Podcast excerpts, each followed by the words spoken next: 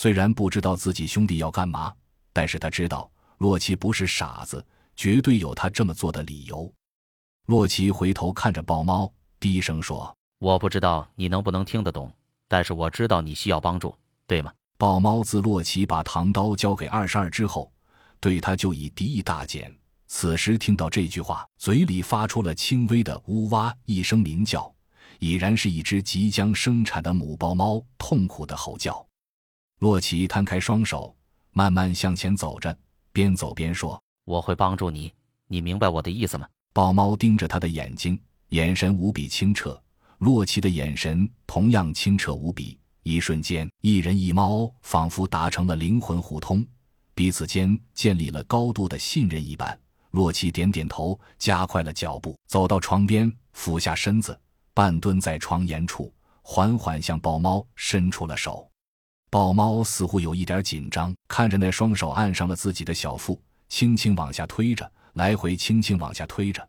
他知道这个人是真的在帮他生产，彻底放下心来，藏在身后的左前爪慢慢缩回了利刃般的指甲。洛奇一边轻轻推着豹猫腹部。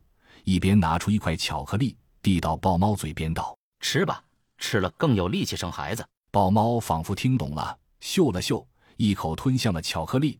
洛奇猛地缩回手，巧克力已经到了豹猫嘴里。他轻轻拍了拍豹猫的大脑袋，戏谑地说：“饿坏了吧？你差点咬到我的手。”豹猫也不反对，他拍自己脑袋，只是轻轻的哇呜叫了一声，略表抗议。洛奇笑了笑。继续帮他助产，豹猫的表情越来越痛苦。洛奇能感觉到小家伙快要出来了，于是迅速从口袋里掏出一双没拆封的消毒手套，这是研究所的必备装备，每个外勤都可以客串临时研究员撕开包装，迅速戴在手上。因为他已经看到了小家伙已经露出了脑袋，他双手再推两下，小家伙的肩膀已经出来了。于是伸出双手，轻轻扶住小家伙的双肩，往外慢慢用劲一拽，出来了。